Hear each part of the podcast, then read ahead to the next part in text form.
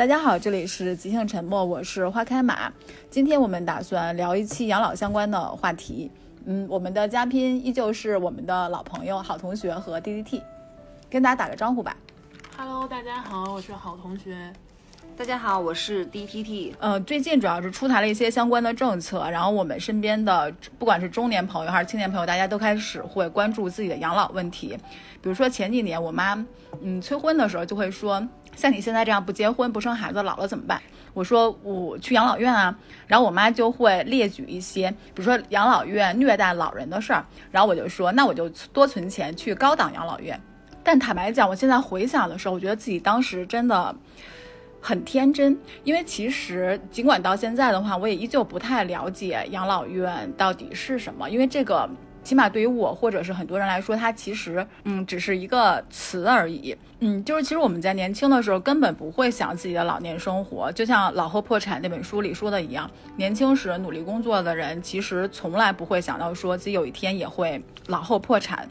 但是现在，我觉得很多那个中青年人之所以开始焦虑自己的养老问题，是因为一个是要延迟退休，还有一个就是，呃，年轻人的出这几年呢，其实一个比较低的一个出生率，因为养老制度其实一直都是现在年轻人交的税去养现在退休的老年人。那其实，比如说再过一些年的话，劳动力减少的情况之下，我们每个人可能要那时候年轻人赡养的老年人的数量肯定要比现在要多的。其实这也是一个比较现实的一个困境吧，所以而且这两年的话，全球的经济其实都开始走下坡路。我觉得在多个因素的作用之下，其实大家现在不仅要焦虑说自己会不会中年失业，更会焦虑说自己老了之后要怎么样养老这个问题。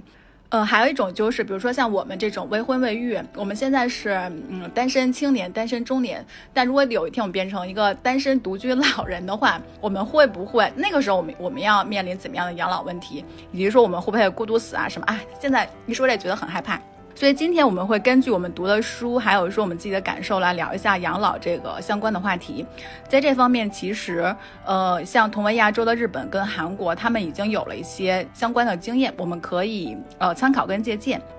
好，哎，那我想先问一下你们两位，就是比如说你们认为现在越来越多的中青年人都开始担心养老的问题，你们认为站在自己角度，你们认为说大家焦虑的点具体是什么呢？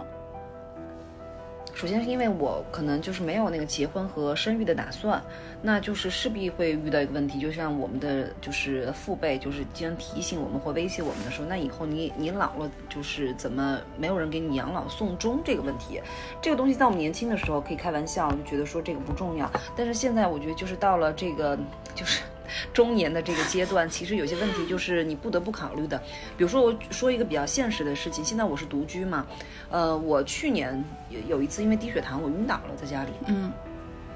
所以呢，就是这个事情就嗯，当时可能很很短暂的，就几秒钟的失去意识，然后我醒来的时候，就当时我是那个就躺在地上的，所以在那一刻，其实我还是觉得有一点点后怕的，因为如果这个不是因为低血糖，是因为就是嗯突发性的一个什么心源性的一些问题引起了猝死的话，那我觉得就可能我消失好几天，像我们这种不用坐班的这种工作，可能都。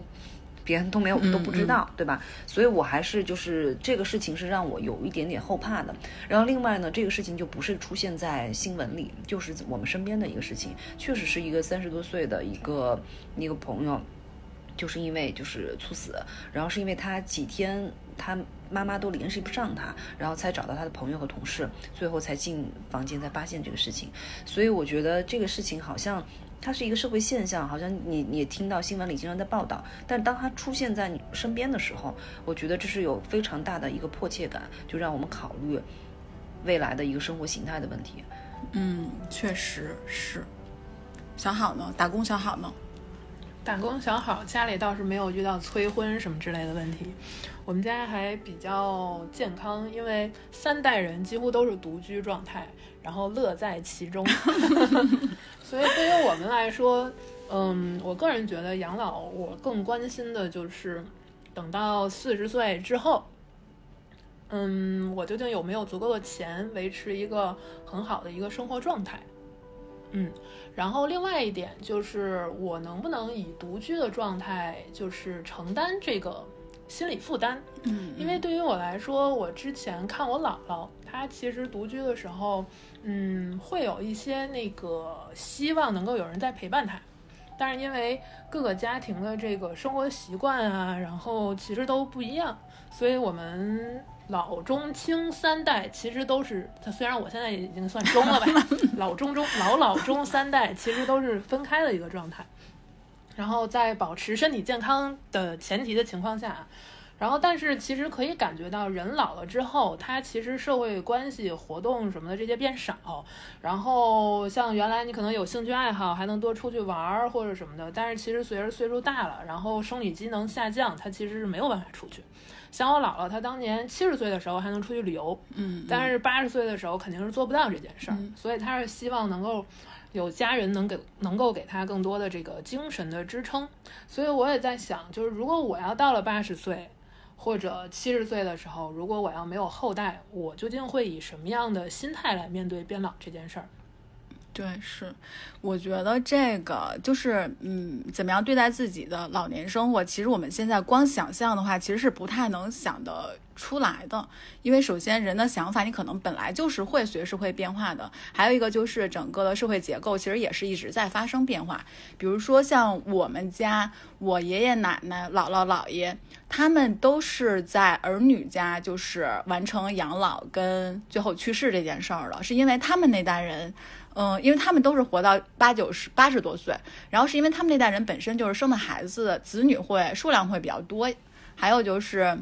好像在他们那代人的意识里面，好像就是不到万不得已也不会去主动去养老院啊、什么的。家里面确实也有人就是可以看护，就是可以看护他们，但是其实随着现在整个社会经济形态的发展，其实导致我们的家庭结构也发生了变化。尤其像比如说像咱们这一代，好多像我身边的同学朋友，其实好多都是独生子女。然后像我们家其实两个孩子，就是已经算是孩子还算比较多的吧。所以其实等到。咱们的父母有一天需要养老，就是这件事儿的时候，其实跟咱们爷爷奶奶那代人其实肯定又是不一样的，就整个家庭的颗粒度其实是会变小了的这种。嗯，对，所以我是觉得说，养老这件事儿从之前是那个样子，然后现在其实就已经发生了变化了，以及到说等到咱们再过二三十年、三四十年，到我们七老八十的时候，其实那个时候整个是什么样子的感觉也。不太说得好，但是可能最根本的是说，我们可能还是需要有一定的钱上的支撑，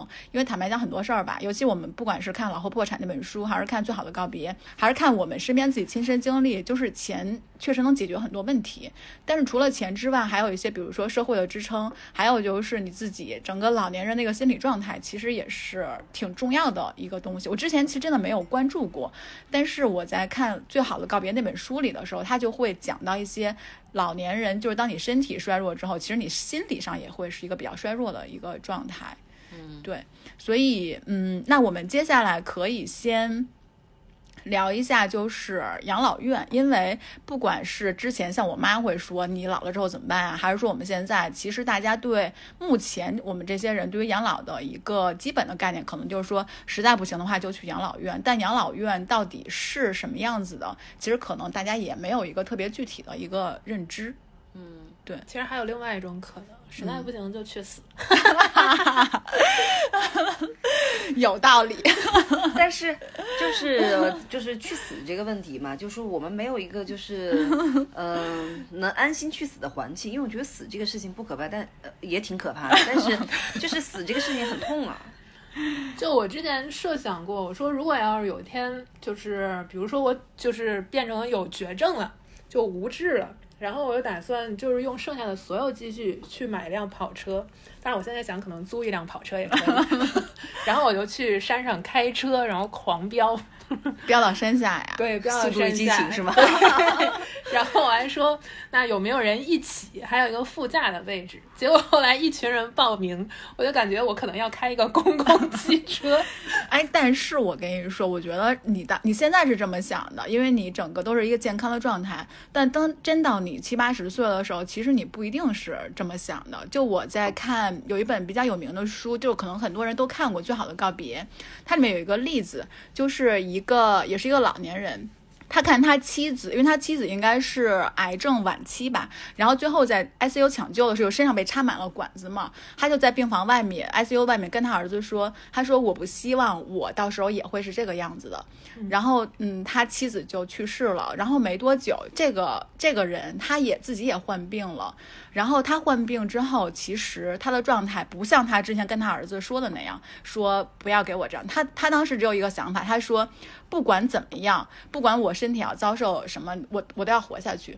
所以其实人的想法是会变的。没错，因为对对对死亡的恐惧实在是太强烈了。之前《老后破产》那本书里面，它的那个副书名，我觉得说的特别好，就是长寿的噩梦。嗯，对，就是长寿反而其实是一种噩梦。无论是说你有钱没钱，但是如果呃因为生理上就因为疾病所带来的痛苦，这个我觉得是不是一般？除了你到老，可能为了很强的驱动是为了活下去，否则一般人可能真的很难承受。你像我现在痛经都会吃止痛药，那你其实你到八九十岁，那个你所经历的病痛几乎是每天都在一直持续的。呃，我因为是偏头痛患者，就是已经就是几十年的病史了，然后而且大家知道偏头痛是没有就是特效药的，还也治疗不了，然后。嗯，我就在想，就是我，我觉得我有某一部分就是就是比较悲观的一点哈，就是因为我经常就会在我头痛发作的时候，我会觉得就是很绝望，就觉得这个世界上没有没有什么东西是让我嗯更期待的了。嗯，我就觉得就是美食也好，还是说美景也好，还是美人也好，就没有什么事情是让我就特别期待的。然后，而且我这个人本来就是有一点点那个强迫症嘛，就是像我。要检查什么气呀，什么门窗有没有关好啊？要检查很多遍，反复检查。但是只有在我头痛的时候，我就觉得嗯没关系，就是这个死了也无所谓。真的，我只有在就是偏头痛发作的时候，我对死亡的那个豁达，接受度变高了。对我就是是这样的一个情况。然后现在你看我外公，他我外公今年八十八岁嘛，然后他就说。他今年是做了一个膝盖的那个，去年做了一个膝盖的那个置换手术嘛。然后就是你想一个人走路，嗯，他以前之前还是每每天要出去走一圈，就锻炼身体什么的。但后来是每走一步，你的那个膝盖都磨损都痛。还有就是那个现在像我妈他们都会出现那种肩周炎这种痛疼痛，就属于你抬手你都没有办法抬的这种情况。而且慢性疼痛其实对人的那个摧折以及你性格上的那个改变，你看过《成瘾剂量》的话，你可以就就为什么说他要打那个广告说。疼痛是一个是一个疾病嘛？对，因为我身体从小就不好，所以我会很明白那种在你生生病的状态下的那种就是的那种状态是非常不好的，你很虚弱。一个是你没有那种所谓的雄心壮志，还有一个就是你很没有安全感。就像你，你看每次我以前我跟马老师我们俩一起住嘛。我们当时有的时候，像我有点小病小痛，我就很烦，我就很就很着急。他说你就是太娇气了。其实我现在在想，我没有同理心啊，我不是太娇气，而是我很不喜欢就是生病时候的那种虚弱的状态。嗯，是没错。哎，但是在那个呃《最好的告别》这本书里面，作者他写了一句话，他说老年是一系列连续不断的丧失。就你不仅丧失了健康，你可能也丧失了，就像刚才 D D T 说的那种，就是你整个，就你不仅身体不健康了，你可能整个的心灵就是也处于，或者是各个方面都处于一个比较虚弱的一个状态。对，然后在他这本书里面，就是他有一个观点，嗯，我们先不置可否啊。他的观点是说，他认为养老院是一个监狱一般的存在，就是所以他在他这里面，他就讲到说，很多人其实老年人，就算他生活不是完全不能自理的情况之下，他们都是拒绝去养老院的，因为一个是说你会离开一个你熟悉的家的环境，因为离开家对于就是在这个家里生活一辈子的人来说，他可能会是一种掌控感的消失，就是我丧失了对自己生活的掌控感，还有一个就是医院。养老院它其实它还它还是一个功能性的嘛，所以它在就是它首先关注的其实是住在养老院里面的这些老人的一个安全，然后它整个在管理制度上可能都会趋向于，比如说早上几点大家一起起床，嗯，然后要一起吃饭，相当于都是集一种集体生活吧，所以就是其实，在《最好的告别》这本书里面，作者他对养老院是一个，我自己会认为是稍微有一点批判性的态度在的。就是，但坦白说，从我自己角度上来说，我不太知道说这是对的，或者说这是不对的，因为我确实没有一个比较直观的一个感受。因为 D D T 的呃爸爸，因为之前住过养老院，你自己觉得呢？从你自己亲身经验来看，你是怎么看待我们现在的养老院的？嗯，首先我要说啊，其实基本上就是每一个就是老年人被送进养老院，对于这个家庭来说都是一种就是非常无奈的一个选择。然后像我爸是因为他是阿兹海默症嘛，而且他就是患病的年纪是比较早，也就是说就是他前两年住进养老院的时候，已经是到了就这个病程的后期，已经出现了就是他在家里。是不安全的一个状态，以及家里人是没有办法就是照料他的一个一个状态。然后呢，嗯，在我爸的就是住养老院的这个经历当中，我大概也了解了一下，就是这个养老院的那个体系。它有一种养老院呢，基本上养老院都是，嗯，它分民营的，也分就是公办的。但是，一般其实民营的会就条件会好一些，因为公办的基本上是满足你一个，就是它相当于老年的托儿所，明白这种感觉？老托所。老托所，它其实相当于就是有些家庭，因为大家双职工家庭要要上班，没有办法照顾这些老年人，它基本上是满足一个老年人在那生存的一个就是，嗯，算是下限吧，最低标准。最低标准。但是如果说是民营的话，它有很多就是它有些就是收费比较贵的，它有很多等级，它可能找的那个地方是，嗯，条件比较好，就山清水秀，然后相当于有点像是那种。嗯，休闲性质的养老院，只是说那针对的是哪一种呢？针对的是那种，就可能子女比较远在的地方，可能子女在国外，然后又遇上就是可能就是老年丧偶这种情况下，那一个人去，可能跟朋友一起去，在那个地方就是有人就是做饭有食堂，然后有有人可以一起玩儿，然后但你相对自己有一个独立的一个居住环境，这种比较好的。然后还有一种民营的呢。它也是就是属于中中档层次的那种，它配备的有也有医生护士，但这些就是针对的那些，他其实你进去的时候，他会问就是有失能失智、半失能半失智的这些就是老年人，他会分级，而且每一个就是分级不一样，你的那个护工和你的整个的呃费用都是不一样的。之前我爸选的一个养老院是在市区里头，这样是这样是方便就是探望嘛。但是呢，后来我发现那个养老院的情况就是不太理想的原因，是因为它整个房间是比较封闭的。首先是一个安全性的考虑，它可能是两人间、三人间。其实之前我是想给我爸选单人间的，就是我们家里是想给他选单人间，但发现一个问题就是他会很害怕。就是就得了这个病的，就是这个人，他其实是一个是环境的变化，他会害怕；还有一个就是他对于独处一个空间，他是很没有安全感的。就是之前有一个电影，嗯，《困在时间里的父亲》，他是从那个就是这个患病的，因为。一之前我们看过那个世界上最疼爱我的人，就是他去了嘛，是那个作家，他是讲的是他跟他妈妈，他患病的这个妈妈的这个关系，是从女儿的视角来写的这个事情。但是困在时间里的父亲，他是第一次用这个得病的这个人的这个视角来展现这个病到底是怎么回事，他的时间空间感都会丧失，所以他就有的时候会很害怕，特别是那个。就是因为它没有一个依傍，像我们说我们平时走在陆地上，我感觉这个地是实的，但他感觉像漂浮在海洋上。我记得当时我爸有一个特别可爱的就是一个举动，就是让我就其实心里虽然你你知道我爸就住养老院，你自己心里挺难过的，但你有的时候就是会找一些那种就是他比较可爱的那些举动来让你就聊以自慰吧。嗯，就是我当时我爸是就是他不拒绝住就是单人间嘛，因为他会害怕，他他觉得晚上有鬼。然后呢，所以他就住了个两人间，住了两人间就是你知道他那个床是特别窄的，我估计只有九十公分宽的那种，就是医院的那种护理床，两边是有把手的，怕你摔下来的那种。然后呢，经常就是那个就是我爸会半夜的时候爬到就别的床上去睡。那那个人呢？那个人就是也无所谓，他们他们其实不是。就是不太清楚，不太清楚。然后呢，经常去了以后就说，就是我阿姨会说嘛，就说就是你爸穿的这个衣服是谁的衣服？就鞋、衣服、裤子都是随乱穿，你知道吗？他们就会很就就是那种状态。然后就是，而且其实像我爸那种情况，就他话很多，他就一直跟你聊，但你就是就像你正常的人，你跟他聊一会儿你会累，因为你的这个话是不断的无效的重复。但是像都是得这个病的人，他们的那个交流就是各说各的，但相互之间也觉得这个就是聊天是非常愉快的。可以聊下去。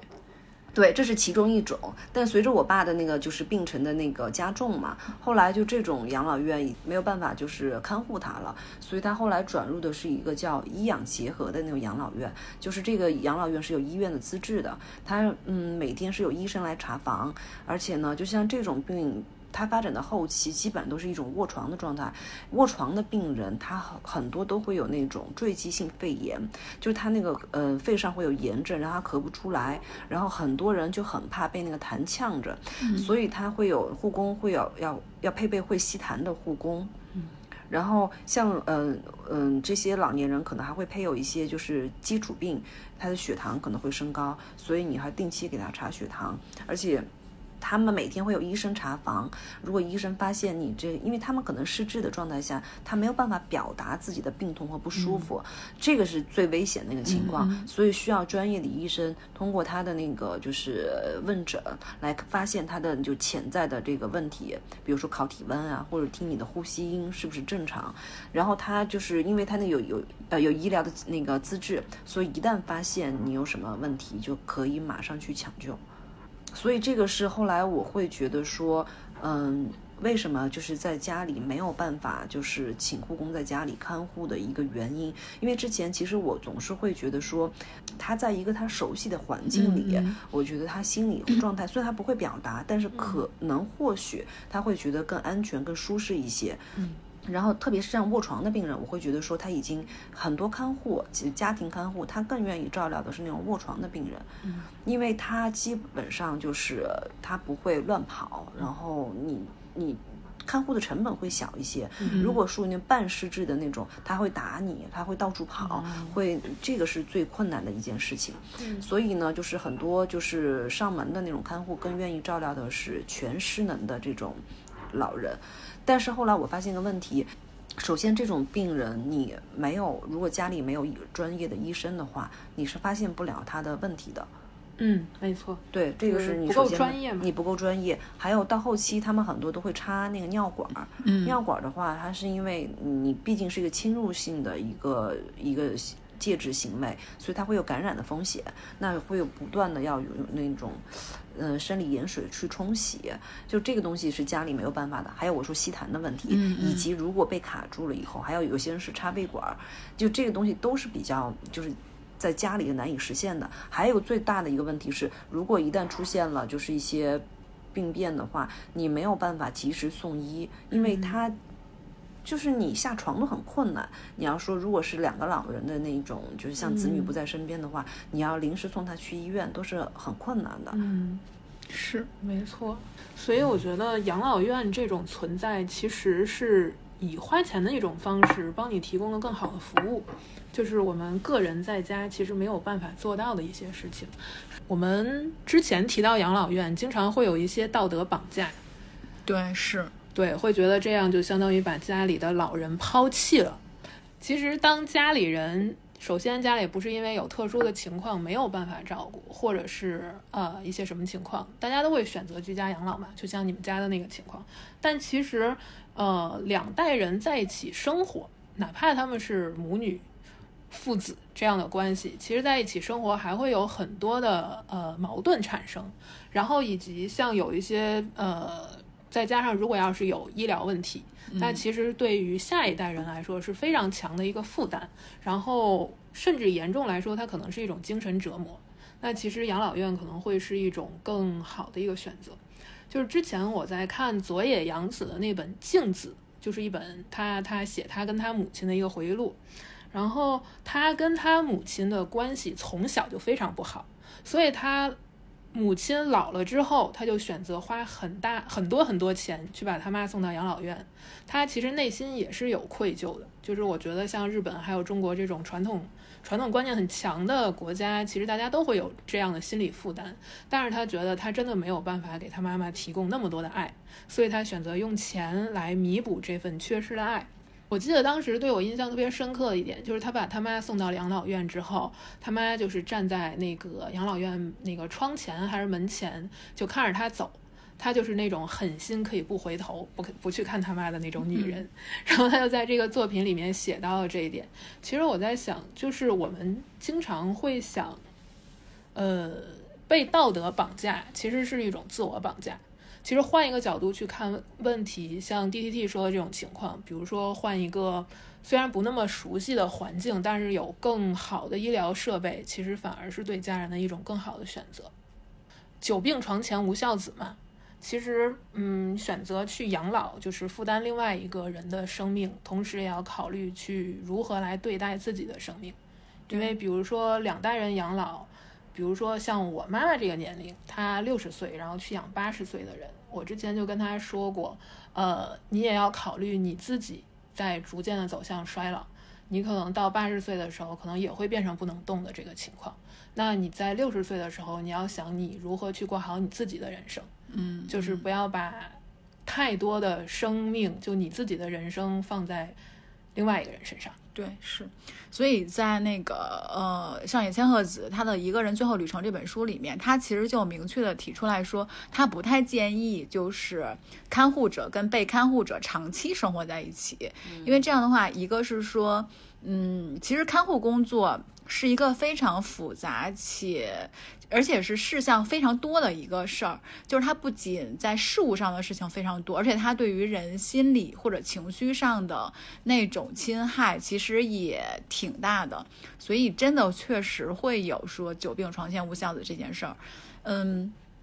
从这个角度上来说，不管是在欧美像看那个《最好的告别》，还是说像看日本的上野千鹤子写的《一个人最后旅程》，其实最终的话都会发展成另外有一有另外一种形式的养老，他们叫辅助生活机构。但这种可能就是，嗯，适用的人可能是那种不是那种完全失智的那种，就是他可能有部分自理能力，或者是他还是有比较强的自理能力的时候，其实你是可以。可以就是让他居家养老，然后可能会有，比如说在日本的话，他们在小区里面可能会有，或者这个社区里面他们会有那种护士站，还有一些居家的医生可以去上门上门治疗的这种。我记得在那个一个人最后的旅程，他举了呃，就是举了一个例子，是那个失智的那个老人在家里，但是他每一次出去的时候，因为周围的那些警务人都人员都认识他，对，所以会把他送回来，以及就是首先他就走失这个事情不存在嘛，嗯，然后相对于安全，而且他是有定期的有有护理人员会定期的就是上门检查他，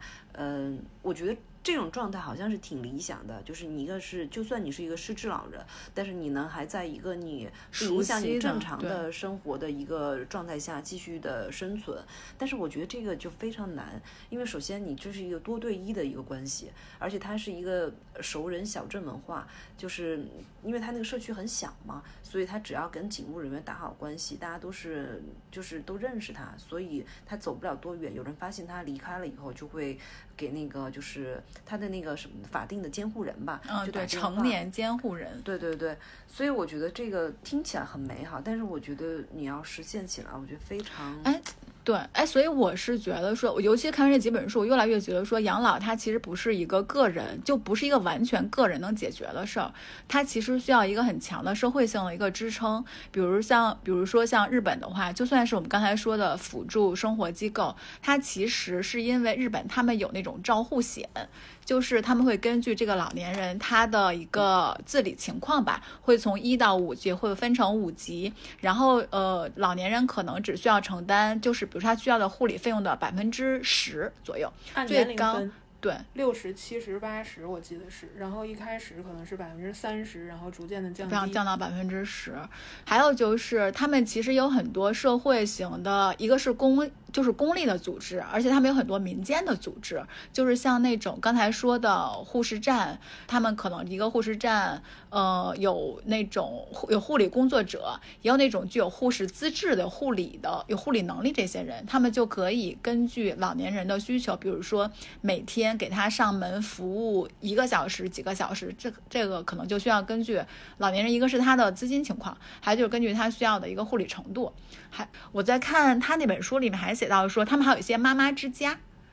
就是，但是妈妈之家除了说护理老人，他们还会包括后面的一个那个，比如说老人进入到一个生命末期的时候，还会包括那种安宁疗法的、缓和疗法的这种。所以我是觉得说，可能是因为我们现在太年轻了，或者怎么样，我们之前我们就会把养老想象成一个比较简单的一个问题，但是其实我觉得它是一个非常复杂、一个系统性的东西。这里面除了你个人要做一些准备之外，其实整个社会的一个支撑也是非常重要的。你刚才提到了这个社会的支撑，刚才提到包括日本的这些呃看护，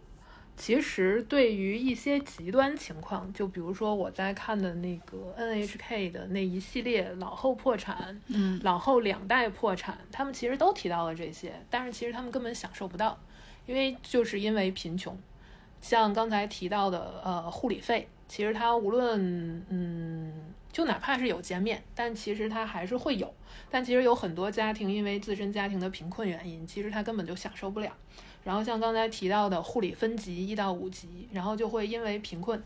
呃，他会选择降级去去护理，选择选择一个更廉价一些的服务。甚至有一些老年人，他因为很穷，所以看不起病，然后就是会一直拖着不去看病。这个情况其实特别心酸，而且我觉得在中国其实是也是非常普遍的，就是到老年时候如何能够保持一个相对是可以选择让自己有更多的呃可以去医疗，然后可以去看病，然后可以去被护理，甚至选择自己的养老的居所，这个其实都是有选择的，但是你必须得有相应的资源。当你没有足够的资源的时候，这一切其实都是美梦。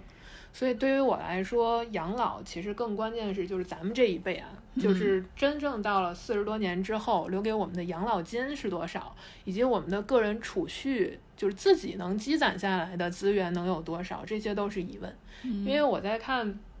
老后破产》和两《老后两代破产》这两本书的时候，你会发现，其实有很多家庭原来他们在三十多岁的时候，可能是呃中产家庭。然后自己也是勤勤恳恳工作了几十年，然后也是交企业年金，然后也是交社保的，但是结果到年老之后，甚至有储蓄，甚至有房子，结果到年老之后，它其实会变成了一种非常紧张的一个状态，就像它的书名的后半截一样，就是长寿的噩梦。比如说你七十岁退休，然后那个时候你其实应该已经算是老年人了嘛。那个时候你可能也就是已经在治病了，甚至有一些花销了。然后之后等到最后的十几年，甚至二十年的时间，那你可能还会遇到各种的病痛，然后去花各种钱，然后怎样怎样。嗯，然后你就发现你你手里的资产越来越少，然后你会越来越舍不得花钱，你会觉得将来我可能会得更多的病，所以你就会让自己的生活变得非常的拮据。对，这个是一个非常可怕的事情。我觉得日本其实就是我们的一个呃参考系，参考系对对。对我很难想象，就是我现在在三十多岁的时候是这样的一个生活状况，我无法预测再过三十多年会是什么样。哎，所以我在看完《老后破产》那本书之后，我觉得挺恐怖的，因为确实那里面他采访的都是八十多岁，就呃以八十多岁为主吧，那些基本上都是独居的老人，有些可能是一辈子没有结婚的，还有些可能是老伴儿去世了的，就是他们在年轻的时候确实没有想到说自己努就是努力工作了一辈子，然后有一天竟然会面临老后破产。看完《老后破产》那本书，我在反观我们现在的话，其实我会觉得中国现在有很多老年人，其实就是一个老后破产的一个情况。就比如说，之前在小区里面看到有那些拾荒的老人，还包括我最近不是一直住在我们家，我们家其实是呃河北的一个小县城，然后嗯，你就会发现说，很多老年人真的是领着最低的一个社保吧，就就是两三百块钱，真的是两三百块钱一个老人，那两个老人的话，其实就四五百块钱，其实。就在看日本《老后破产》那本书，一个是会，通过这本书，你可能会想到说，我我们这一代人之后可能会面临这样的情况。还有就是我在想，中国现在其实也有人已经就是一一个老后破产的一个一个一个现状了。因为我们之前那么多年，就是你先是在发展经济过程中，其实对很多的农民是一个忽略的一个状态。那其实很多农民家庭的老人就是一个老后破产的一个情况。还有就是现在哪怕生活在城市里面，其实很多老年人之前如果是工作挣钱不太多，然后又有一些疾病的话，你没有太多储蓄，也依旧是一个老后破产的一个情况。所以坦白讲，看完那本书，我不仅 会觉得还挺恐惧的，是就是挺。就像刚才我们在聊节目，就是我们在节目开始聊之前，我们不是会瞎聊天嘛？就像好同学说的，其实真的会有点瘆得慌的那种。哎，所以我问个问题哈，你有考虑过说婚姻是一种避险的方式吗？你你有考虑选择婚姻这种避险方式吗？我我没有，我一直都不会认为说婚姻是一种避险的方式。可能是因为我我在观察我爸妈的婚姻状况的时候，我不觉得他们是一个啊，哎，对不起了，爸妈，我我不觉得，我不觉得我爸妈是一个多就是多好的一个婚姻模型。所以我看到的，我不觉得说婚姻是一个人避险的一个方式。嗯，而且我也不觉得我需要用婚姻来避险。如果说真要避险的话，我可能尽自己的努力多赚点钱，我会觉得这个可能会更靠谱一点。其实我当时看那个一个人最后的旅程，就是，呃，我我觉得这个问题是就需要现在就考虑的了。就我觉得就是你很需你要需要就是确切的知道，你如果不婚不育，你到老年你会面临面临的是什么一一种状态，而不是就像你之前跟你妈说的，就说啊我就去那个挣钱去住养老院什么的。其实我觉得就是可能这一步离离我们已经越来越现实了，就是你要需要做好一个不管是心理上的还是物质上的一个准备，所以我才去看了这本书。嗯，首先从刚才提到的家庭养老这件事儿，就是为什么我们要说居家养老？其实居家养老的形态就是由子女来承担父母养老的责任。但是其实从《老后两代破产》这本书里可以看到，呃，它里面讲了非常多的案例，就是呃老人需要照护，比如说八十多岁的老人需要照护，于是中年的这些孩子选择放弃自己的本职工作，因为大家的工作非常忙。然后他们回到家里，比如说从大城市回到了小城市，跟父母一起住，然后承担这个照护的责任。但这个时候，子女的个人收入是降低了，甚至他可能回来回到老家之后，他没有办法再找到更合适的工作，甚至他是去打零工。所以，这个五六十岁或者是这个中年人的这一代，他其实他自己的个人生活是没有很强的一个保障的。然后他去在照顾老人的同时，其实成成为整个家庭的一个负担，甚至有极端的情况，就是最后这个中年这一代也失业了，他找不到工作，他没有收入，他只能靠老老一辈的这个养老金一起来生活，就是变成了中年变成了啃老族，不是我们之前说就是年轻就不工作我去变成啃老族，而是说他被迫啃老，然后这个情况其实给这个家庭带来非常严重的负担。这是一种情况，然后还有一种情况是，就是呃，就像刚才说，有一些你嗯、年轻人，他就是比如说工作了几年、十年，然后他被公司裁掉了，或者他自己受不了这个职场的氛围，因为我们都知道日本的职场非常的可怕。然后有些人因为可能受到了这个霸凌也好，然后他决定不工作，他就回家养老去了。然后就变成了整个家庭的一个负担。然后我记得当时那本书里面，这个记者就去问这个呃父母这一代，说他他们那家有两个孩子，一个是只打零工，一个就是彻底放弃工作，天天就是宅在家里的这种，叫简居，就是就是简房的简，然后居住在家里。然后他当时就问这个老一辈的这个父母说：“你们两个也现在逐渐的就是生了病，那你如何来？这这个家庭其实是很难负担起四个人的开销的。那就是说，那你们将来会做一个什么样的计划？其实他们其实也非常的难以割舍。但最后的确就是随着这个故事的发展，这个家里的就是这个所谓的爸爸。”就是这个八十多岁的爸爸，他因为生了重病，然后住了医院，最后没有办法，就是他们老两口就跟他们的孩子们说，你就必须得搬出去了。嗯，其实这种情况其实真的是一个非常，我们也有可能会遇到的一种情况。如果有一天我被裁了，我应该怎么办？我是去回家啃我妈的老呢，那我可能就会成为家庭的负担。那我可能没有办法帮他养老，甚至我可能拖垮他。在咱们这一代，我是觉得居家养老这种模式，其实它存在的风险，并不像原来一样，是很确凿的。我们就说居家养老就是 OK 的，嗯。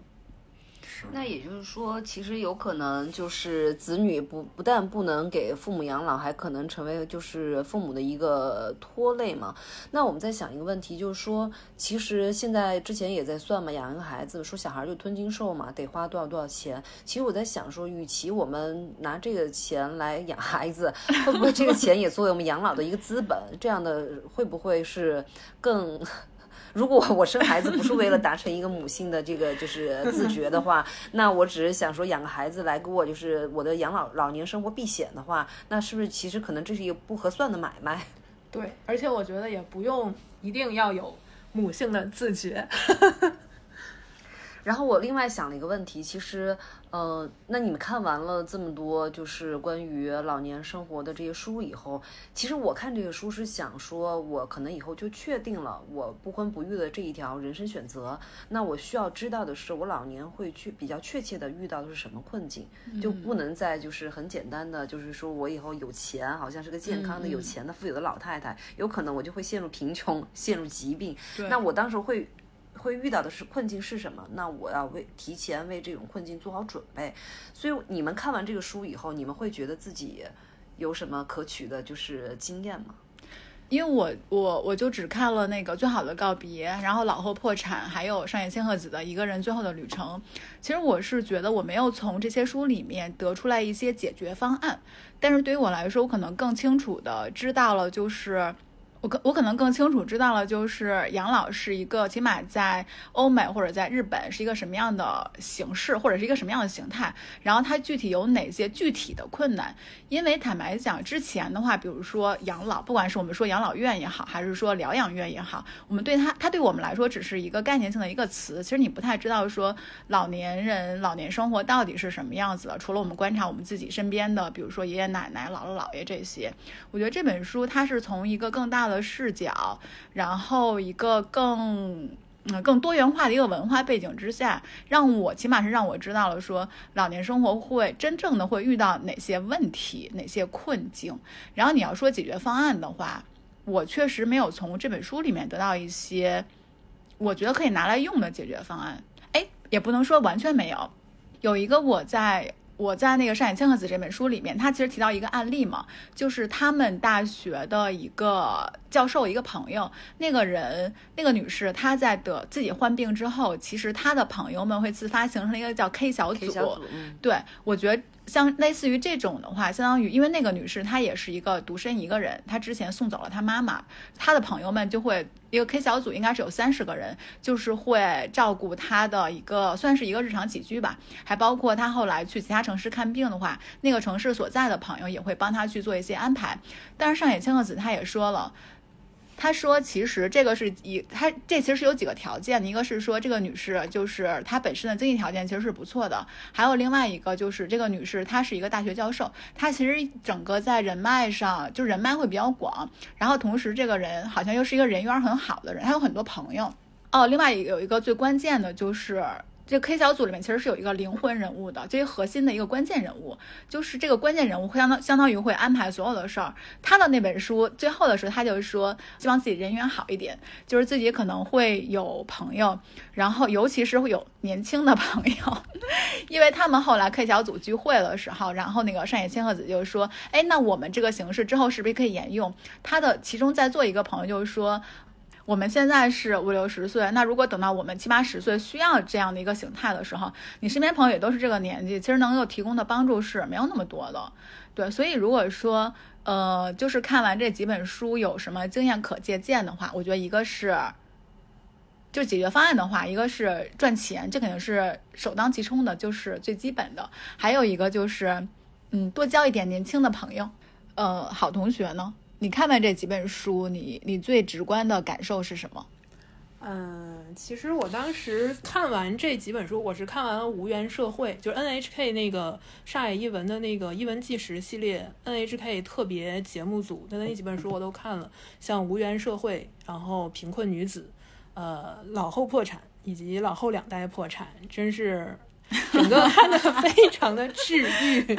对，所以我当时就是给我很大的震撼，就是。我原来会觉得人换工作呀，或者去做一些决定，其实我会觉得啊年轻嘛，然后我就去试一下。但是其实我在看《贫困女子》那本书的时候，你会发现有很多你以为可能没有什么的决定，可能就是直接就会导致你后续生活的一个彻底的一个崩溃，对滑坡，对。所以我而且最近因为疫情嘛，呃前一阵子因为疫情，我也听朋友说，之前有他的朋友。突然决定辞职，因为受不了这个工作了。因为疫情期间可能压力特别大，还是这种有编制内的，然后辞职，然后就是图一时爽快。辞职了之后，然后突然反应过来，那是一个有编制的工作，而他已经三十八岁了，他没有办法再去进入到体制内。然后他突然有一天就大崩溃了，就说为什么当时没有人来阻止他？其实就是这样，你觉得就我们之前可能会觉得经济形势好的时候换一个工作，甚至它是一个向上的，我可以通过换工作来涨工资。但是结果现在可能换一个工作，可能就会面临，呃，再也找不到工作，或者再也找不到理想的工作，然后会跟他之前的一个想法是完全是背离的。所以当时给我的第一感受就是，如果你要想安享晚年，年轻的时候就一定要做好准备，未雨绸缪，就是。要有底线思维，我觉得尤其疫情期间教给我最强的就是底线思维，就是不要轻易的去轻易去做决定。我们可以去做一些大的决定，但是一定要先想好，嗯。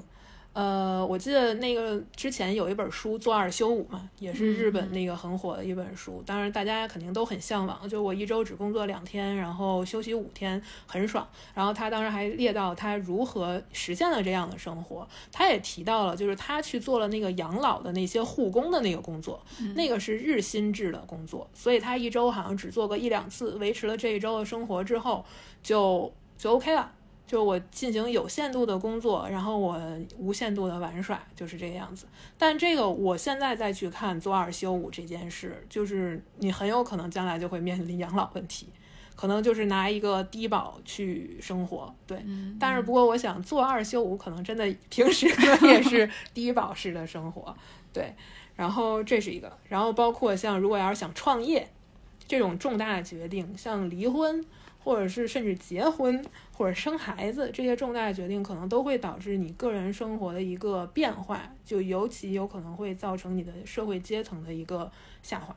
对，然后另外就是，呃，虽然这个思想就是说，如果你要是过的呃，一定要未雨绸缪，一定要做好准备，但是我个人还是不鼓励，就是说我为了将来的养老。就是一个未来很远的一个风险，然后我现在每一步都很谨小慎微。比如说，我现在就去考公考编，可能将来我不会被国家裁掉，我可以避免资本家把我裁掉，对吧？但是其实你现在的人生会变得更加的无趣，有可能因为你谨慎的选择，就是你现在变得很无趣。所以我觉得，就是大家都是成年人，那其实你应该想好，在你做大选择的时候，不是一个轻率的选择，但也不用刻意的去规避风险，去做一些。可能是无趣的选择。哎，你说到那儿，我突然想起来，其实我在看我我尤其在看完《老后破产》那本书之后，我真的在想，因为我不是年前辞职了嘛，然后我就在想说，以我现在的年纪，比如说我找不到像之前那样薪水一个工作啊，我会不会也老后破产？这真的是我在看那本书的时候，就是会萌生的一个焦虑的一个点。所以大家可能确实就是在。嗯，辞职与否啊什么的，就是不要被网上那些，尤其小红书上有很多人就说裸辞之后很开心啊什么的。就是当然我觉得很多人可能确实是挺开心的。我的话，嗯，我也确实，我不能说我不能说我不开心，其实我确实会轻松很多。然后，但是你在面临现实问题的时候，可能确实大家还是要多就是多考虑一些吧，慎思一下。就是，嗯，接着你们的话题，我在想一个问题，就是，嗯，可能这两年随着疫情开始，然嗯后我们整个的就是经济出现了一个下行，而且是一个下行的趋势，趋势性下行。是所以我觉得我们对未来的预期已经在这几年已经改变了。就之前感觉好像就是有一种盲目的自信，可能随着我们每年的那个 GDP 的就是破六的增长哈，你觉得好像我们每个人以后都会很有钱，而且工资就是往上增长，几数。指数级别的往上增长，哈，你跳个槽可能就是 double、triple 的这种涨薪，你觉得好像是一种很自然的事情。我记得，特别是我在踏入互联网行业的那几年，感觉互联网挣钱好容易啊，对吧？你 你当时是这个感觉，对然后，但是是这几年，你看，随着前段时间的互联网裁员，然后大家就是那种叙事的泡沫已经开始出现破产的时候，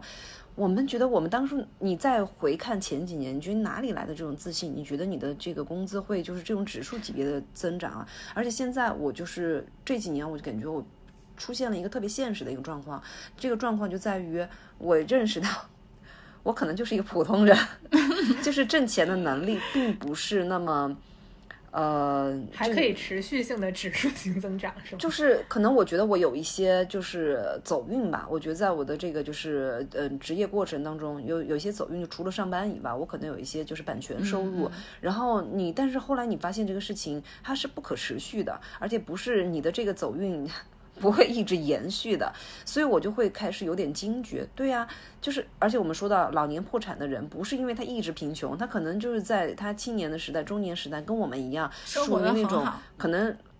中产、伪中产级别，就至少是在这个就是呃中等偏上的级别吧。就像我们没有想到有有一天可能我老了以后我会破产，你根本因为我们不是那种投资就是风险投资型，嗯就是可能不会去搏一搏单纯变摩托那种，但是就是我们这勤勤恳恳上班，可能就因为一个举措，比如说可能因为生病，可能因为一个意外，然后你就可能和创业失败，你都可能陷入就是。呃，另外一个滑入另外一个阶级，所以我觉得这个是让我现在就是很害怕的一件事情。所以因此这些书给我的一个就是现在的生活行为准则，就是我一定要节约。我现在就觉得我非常节约。现在我就今年开始，特别就疫情以后翻过了年开始，我有了这个储蓄的这个意识以后，我就觉得我自己好节约啊。我现在给自己定了一个小小的目标，就是每天我的饮食消费不能超过一百块。所以就是，嗯，我我现在就是出去，我是就是跟跟朋友出去，我会说我绝对不请客，啊，你自爆了，对，我会说我绝对不请客。哎不，那我小心滑入无缘社会。其实我们刚才聊了很多，就是养老的困境啊什么的，但是其实跟我们切身相关的，就是我们现在作为一个单身人士，我们在不久将来极有可能是一个独居的一个老人，其实我们会面临一些比较具体的问题。我不知道你们对于说自己以后，如果说我们还是目前这个状态，作为一个独居老人的话，呃，比比如说小好同学变成了一个独居老好的话，你会，你你会，你你现在有对那时候的一个一个想象或者一个一个打算吗？嗯，目前没有，因为我这个人充满了随机性，就因为我觉得人可能随时都会遇到意外，就是那与其我特别担心非常老的，比如说几十年后的生活，我觉得还是先过好当下会比较重要。当然了，就是你肯定还是需要一些准备。那我觉得其实呃，看完这些书之后，我自己的个人感觉就是比较实际的一些做法，就是第一就是一定要先给自己和家人买保险，这个杠杆效应其实还是很明显的。而且随着人越来越长寿，难免都会遇到大病，就是无论自己还是家人，对。然后给家人买保险是说避免因为养老这个问题给家人养老，然后拖垮自己的生活。其实我觉得应该善用这个保险这个机制。然后另外一个就是学会存储、储蓄和理财。虽然可能中国这个情况越理越赔，嗯，对对 对，但我觉得还是应该有这个意识，对吧？你不理财，财就不会离开你。对，然后嗯、另外一个就是还是应该时刻的这个关注国家新推出的这个养老政策，包括医疗政策，因为随着整个养老化的这个趋势越来越显著。国家也在出台以及在更改相应的这个国民养老政策，所以大家一定要及时关注。这个之前在那个老后破产那本书，那两本书里面其实都有讲到，其实很多家庭陷入这种贫困的僵局，是因为他们其实并不了解很多的这个社会政策。那其实有一些很细小的社会政策，我其实我们根本不知道。所以，但是出于自己一定要对自己的生活负责这一点，还是不要一直让自己处于一个很迷茫的一个状态。嗯。然后另外一个就是刚才马总提到的，就是可以找到一些替代婚姻、子女关系的一些社会关系，就比如说就近可以有一起就近住的朋友，那哪怕你选择独居，平时也可以多聊聊天儿啥的，或者是一起搭伙吃个饭呀，互相照应一下。对，之前那个《暮色将近》那本书，不就是八十多岁的这个老太太写的吗？嗯，她其实也是未婚。然后没有孩子，但是他跟他的一个呃，这叫什么？一个亲密关系的一个另外一个男性，其实住得很近，然后也有互相照应的这样关系。我觉得这样其实还蛮好的，就是因为人是社会性动物。就是你需要有一些其他的社会支撑，就避免陷入这种无缘境地。所以该吃饭还是要吃饭，对，而且请客还是要请客，不能过于节俭。对，而且另外，你脱离了社会之后，可能带来的心理孤独也是会对个人健康状况有很大的影响。对，而且然后另外非常重要的一点，我觉得是一定要保持一个学习的能力。就尤其这些年，这个互联网发展的如此迅速，就早大概十来年、十年前，我还在用现金吧。那现在其实都是支付宝，就是你去一个店里，可能他甚至他都没有现金找给你。那其实如果要是比如说现在就是老年人，肯定都面临这个问题。所以我觉得，为了避免我老年的时候跟不上节奏，所以一定要一直保持一个。开放的一个心态和学习的心态，就不能说，哎，这东西都是年轻人玩的，跟我没关系。但其实可能再过两年就会被抛弃掉。而且我们还要交年轻的朋友，要随时给他们找一样的话题。对，是。以后见到新朋友的时候，先问年纪，太老了不跟你做朋友。希望年轻的朋友们不要嫌弃我们。哎，不，我觉得这样就是大家每个人都要有一些年轻的朋友，这样的话不也挺好的吗？就是每个人都有自己年轻的朋友。对，就是其实心态的改变其实还是很重要。就是我们首先承认现实，可能并没有当下现在我们还处在一个健康，甚至有点。盈余的情况下，对吧？然后，但是就是将来可能并不会是这个样子，但同时也应该就是积极的调动自己能动的能动性，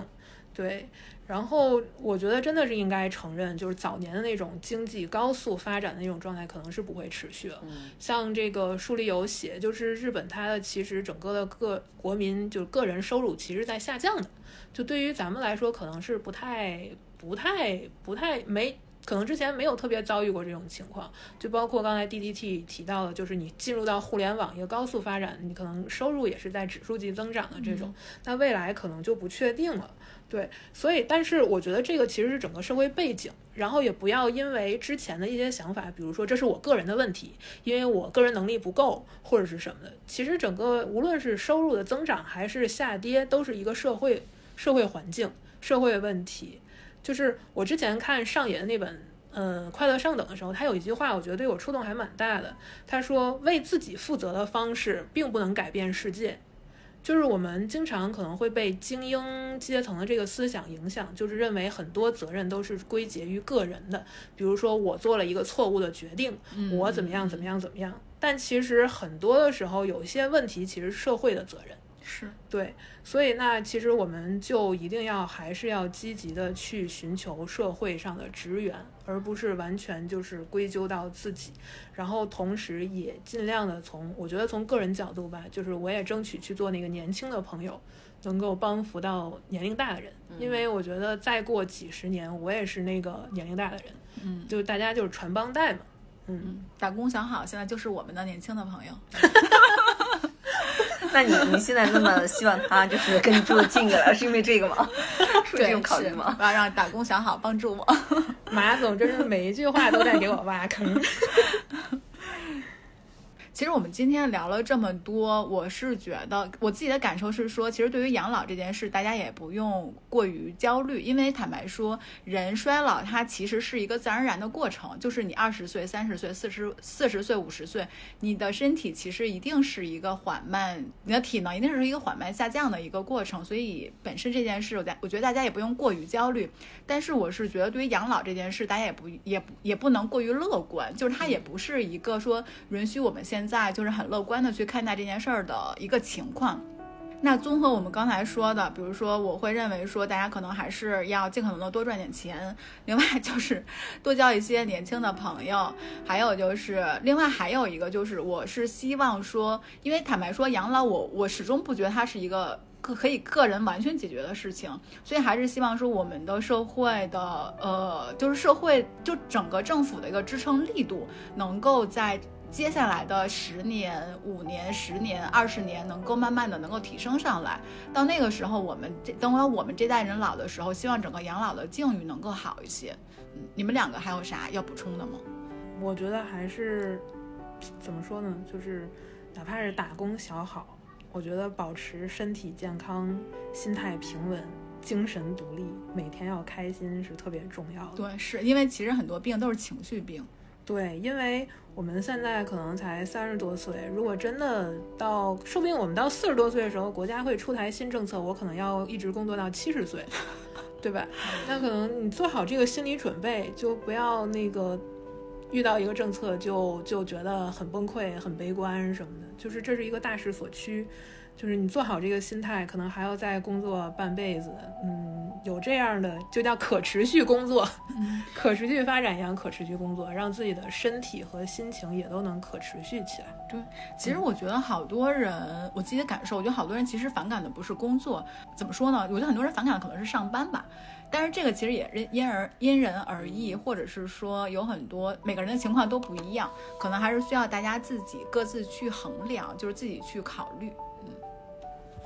还有，我觉得就是大家也不用过于悲观，因为其实我们的，我们能看到这个老龄化产业，它其实有巨大的商机嘛。就是很多人其实也意识到这一点了。我觉得除了你说社会性的政府要给予养老一些呃社会性的支持以外，我觉得很多商业机构其实也看到了这块商机。对，那我觉得其实商业的力量还是这种就是。资本逐利的这个力量还是创造性还是很大的。我觉得可能真的到我们那一代需要养老的时候，我觉得可能养老的形式也会，它的这个产业，它的这个生态也会更健全了。嗯，是。哎，我之前我忘了是刷哪个平台，然后看到一个信息，就是说现在有很多老年人。现在有很多老年人，他们去医院看病，其实对于他们来说很困难嘛。一个是你要跑上跑下，还有就是会流程会比较复杂。然后现在专门有一种服务，就是他可以陪你去看病。还有一节，还有一种叫那个家庭医生制。现在可能我不知道是不是哈，但是我就是从新冠这个事情，我理我了解到这个事情，就是我们其实周围有那种可以上门服务的家庭医生，他现在好像有一个医生平台。啊，是吗？我当时是因为我生病的时候，我自己存了两个人的医生的的那个电话号码，然后我就直接跟医生说，我说我不是现在有什么病，我是怕我突然有什么病，我需要你们上门服务。嗯。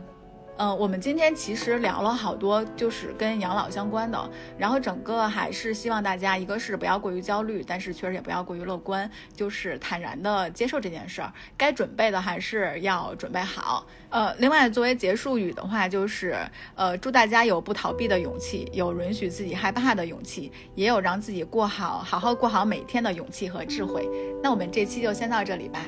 拜拜，拜拜。